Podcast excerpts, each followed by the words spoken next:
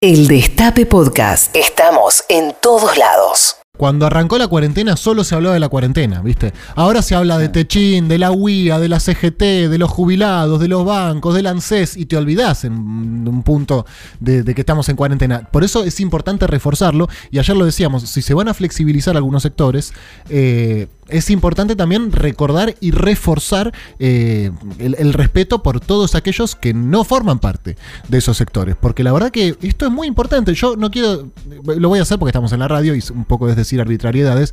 Lo, digo de una forma tribunera eh, y demasiado pomposa. Yo creo que Alberto se juega su primer mandato en el tratamiento de, esta, de esta crisis. O sea, la cuarentena y el coronavirus van a ser el tema fundamental eh, este, de este primer mandato. Además tenemos elecciones el año que viene. Quizás me estoy adelantando mucho.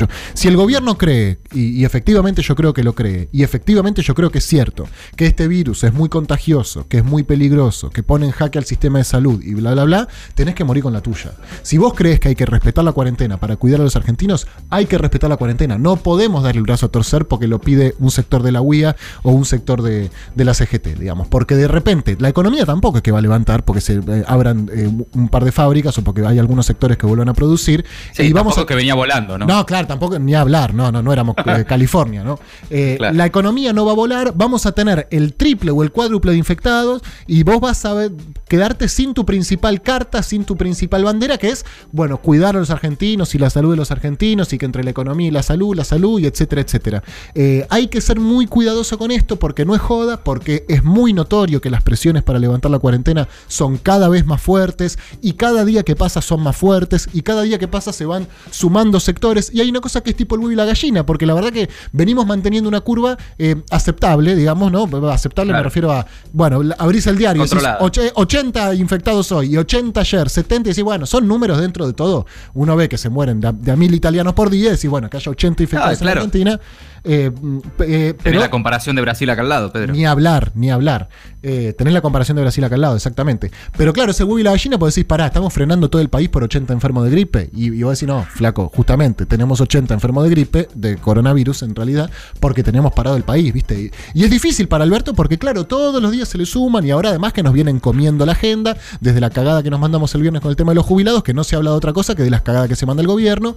Eh, y bueno, también, y empiezan a tirarle. Y San Alberto se terminó, se terminó San Alberto. O sea, eh, ya volvieron a putearlo, volvieron a golpearle las cacerolas, la oposición volvió a abrir la boca, Patricia Burlich está todos los días hablando en, sus redes sociales, los trolls están como locos. Eh, o sea, ya se terminó esa nota de Alberto tiene un 93% de imagen positiva. Y lo agradezco, porque no podés caerle bien al 93% de la Argentina nunca. No podés caerle bien a Hugo Moyano y a Mariana Fabiani. Es muy difícil realmente. Entonces, bueno, estamos bailando en una soga eh, finita y estamos haciendo equilibrio en una situación muy complicada. Así que yo celebro y me parece muy positivo eh, políticamente, sanitariamente no tengo la menor idea, obviamente, imagínate, pero políticamente me parece que una, una, decisión muy acertada sostener la cuarentena y reforzarla incluso eh, si hace falta, porque nos la estamos jugando toda acá, nos la estamos jugando toda acá, la economía no va a levantar, la deuda no la pagaremos este año, pero el año que viene va a haber que pagarla, o sea, los del fondo este año no vienen porque están suspendidas, la están cerrada la frontera, pero el año que viene van a volver, eh, y bueno, es, es muy jodido el escenario, realmente es muy jodido. Absolutamente, Pedro, coincido. Y, además sobran ejemplos en el mundo de, de, qué ocurre cuando se hacen mal las cosas o cuando se prioriza eh, otros aspectos por sobre la salud pública, ¿no? Es notable lo que está pasando, insisto, acá al lado. Vemos Totalmente. Y, y, lo eh, que va a ser, ¿sabes? Eh, yo sigo una persona en Instagram que sube todos los días el tráfico aéreo en todo el mundo. Hay un mapa sí, con el sí. tráfico aéreo. ¿Lo viste ese gráfico, Mati? ¿Lo vieron, sí. Maitena? Sí, sí. Sí, pero contalo, por favor. Bien, es, es, es muy sencillo, digamos. Es el mapa del mundo y te muestra dónde hubo vuelos eh, durante todo el día. Y se ve claramente que en prácticamente ningún lugar del mundo está habiendo vuelos, obviamente porque estamos todos sometidos a la pandemia, salvo en los Estados Unidos. En los Estados Unidos sigue habiendo, de Toronto a Chicago, de Atlanta a Boston, de Washington a Nueva York, de Los Ángeles a eh, Filadelfia, bueno, lo que verga sea. Eh, esto en dos semanas va a ser absolutamente absolutamente eh, dramático. Ni hablar lo que pasa en Brasil con el quilombo eh, político que, que, que, esconde esto. Entonces, eh, bueno, Es, es, fundamental, fundamental sostener la cuarentena, es fundamental y además es entendible que haya sectores de la UIA que la quieran levantar. O sea, no le vamos a pedir a la UIA que se preocupe por la salud de los argentinos. No lo hizo. En la, en la, no, lo, que no. Sí, perdón, Mati. Sí. No, que lo que no puede pasar, este, uno entiende que esa sea la postura de la UIA, de Techín y compañía. Lo que no puede pasar es que un sector de la sociedad se identifique en el reclamo de Techín. Pero totalmente. Eh, creyendo que la situación ya está controlada. Totalmente, totalmente. Eh, y ahí es donde permanentemente tenemos que, reforzar, y hoy Alberto Fernández dijo, preocupado, que eh, ve cierto relajamiento en, un sector de la sociedad que cree que bueno, que ya está controlado y que hay que ir levantando. No. cada uno de nosotros esto más que nunca eh, requiere del esfuerzo de cada uno de nosotros de aguantar un poco más. Estamos a mitad de camino, según dicen los especialistas falta mucho y falta la parte más complicada, esto hay que entenderlo. Pasa que, hay esté dando resultados positivos es otro tema. Pero hay sectores que son muy, muy, muy responsables y que aprovechan estas cosas para pegarle al gobierno y la verdad que no nos sobra nada y que le peguen al gobierno a mí no me preocupa, me preocupa cuando hay varios compañeros y compañeras que dicen, no, bueno, tiene razón, la verdad que tiene razón. Eh, no, estamos, estamos bailando con una situación realmente muy fea, realmente muy fiera y que es como el, el tatetí cuando no, si ponías el circulito arriba te ponían la cruz abajo y si ponías el circulito abajo te ponían la cruz arriba y ya estaba boleta.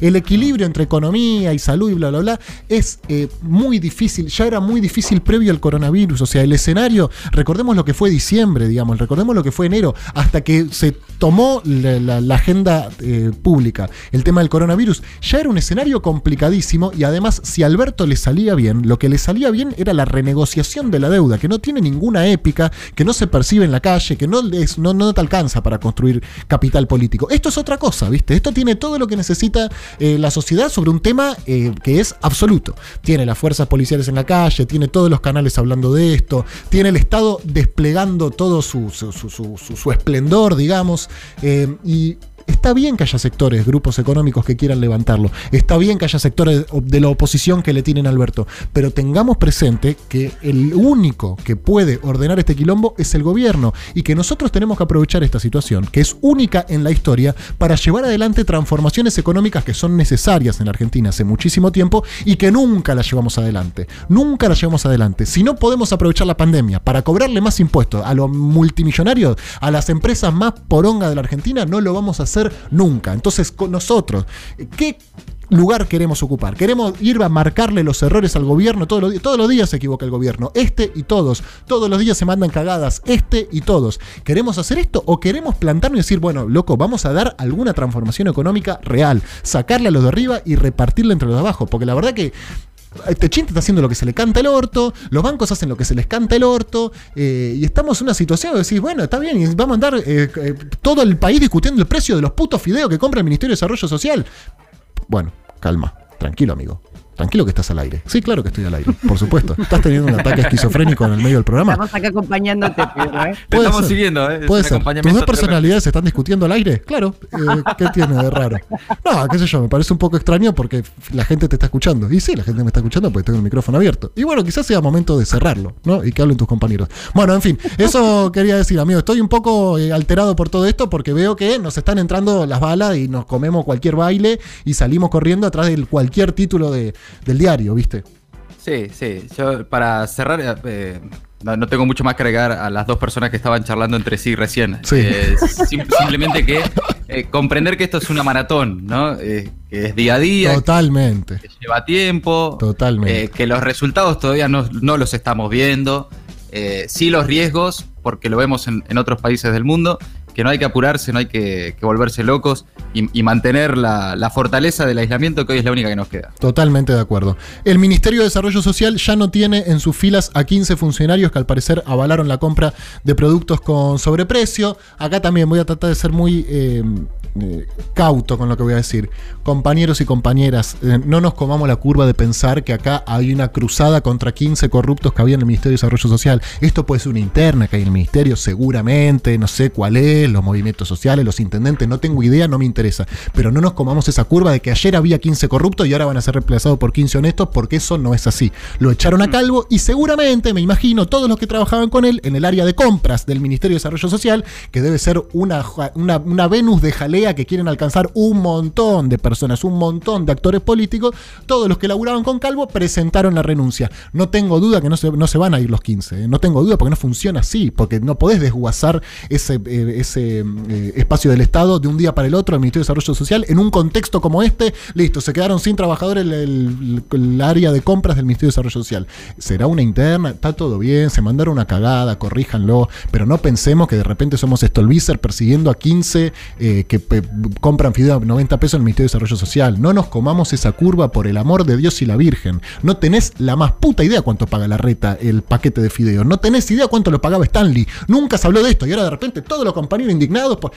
Si, se hizo algo mal, alguna cabeza tiene que rodar, por supuesto. Sí, está todo bárbaro. Digo, no nos comamos la curva de tratar de caerle bien a ellos, porque a ellos no le vamos a caer bien nunca. Y estamos persiguiendo una zanahoria inalcanzable, porque estas cosas pasan permanentemente y en todos lados y pasa también el sector privado. Bueno.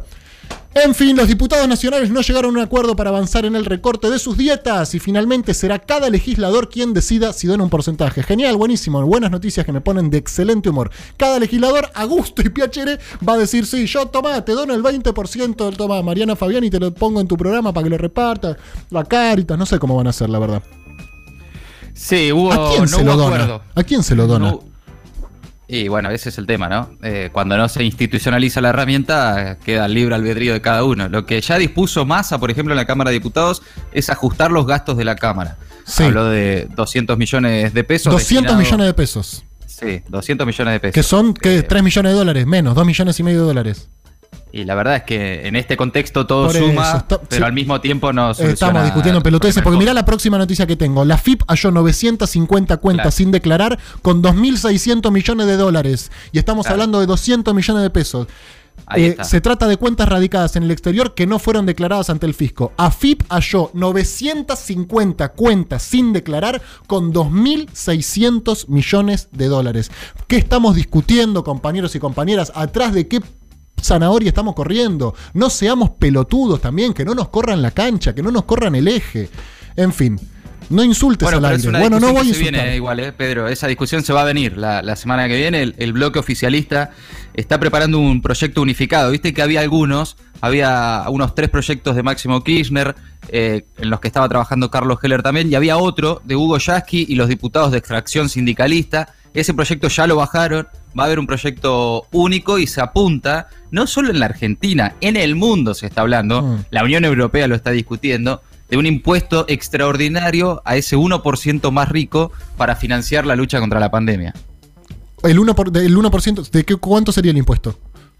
Bueno, depende del texto final, ¿no? Pero estábamos hablando, por ejemplo, el que ya estaba escrito de, de Hugo Yasky y los diputados sindicalistas era entre un 1,5 y un 2% a los patrimonios que superaran los 50 millones de pesos, entre otros aspectos que, que- que incluía la discusión del proyecto. Pero esto todavía está bastante cerrada la discusión.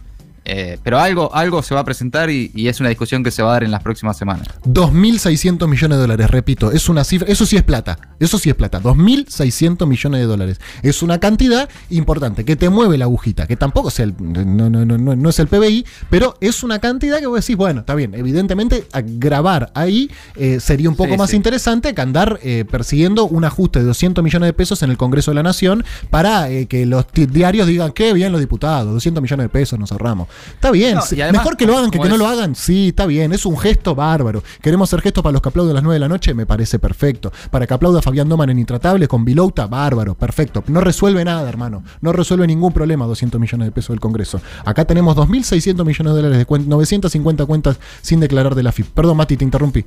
No, que además es lo que decías vos hace algunos minutos. Si no es ahora, ¿cuándo, no? Si no es ahora, ¿cuándo, boludo? Exactamente, es lo que estoy diciendo. Sí, se has entendido que lo estás diciendo, lo acabas de decir al aire. Bueno, está bien. Calmate. Bueno. Cajeros automáticos aumentaron el monto de extracción diario a 15 mil pesos. Lo resolvió el Banco Central para todos los usuarios. Bueno, genial, qué sé yo. Felicitaciones. Sí, sí, si tenés 15 mil pesos para sacar al banco, podés. Sí. Por el aislamiento hay pingüinos en Miramar, carpinchos en Necochea y ciervos en el Delta. Bueno, ¿qué me importa? ¿Qué sé yo? Coronavirus en La Pampa. Una mujer escondió a su amante en el baúl del auto. Ella quedó en libertad y él en prisión domiciliaria. En general, Hacha. Mati, hacete cargo de esto como embajador de La Pampa. ¿Qué tenés para decir? Que es una práctica habitual en nuestra provincia. ¿De verdad, Mati? ¿Posta? ¿Qué cosa los pampeanos? En General Hacha fue una ciudad de 12.000 habitantes de la provincia de La Pampa. Allí una mujer fue perseguida por la policía por no detenerse en uno de los controles. Cuando le pidieron en varias ocasiones que frenara, se negó y recién frenó varias cuadras después. El motivo de su desobediencia era que llevaba a su amante escondido en el baúl del vehículo. Lo que pasa es que es muy feo, se excusó la señora.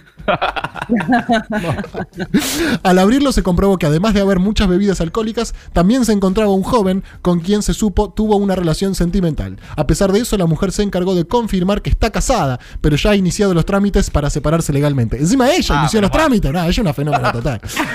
Después de, es de desarrollo. Después del episodio estuvo demorada por unas horas y después pudo recuperar la libertad. Por otro lado, se comprobó que su amante ya había roto la cuarentena en otras ocasiones y por ese motivo se le dictó prisión domiciliaria. Amigos, amigos, sáquenme del aire, ¿puede ser? El Destape Podcast. Estamos en todos lados.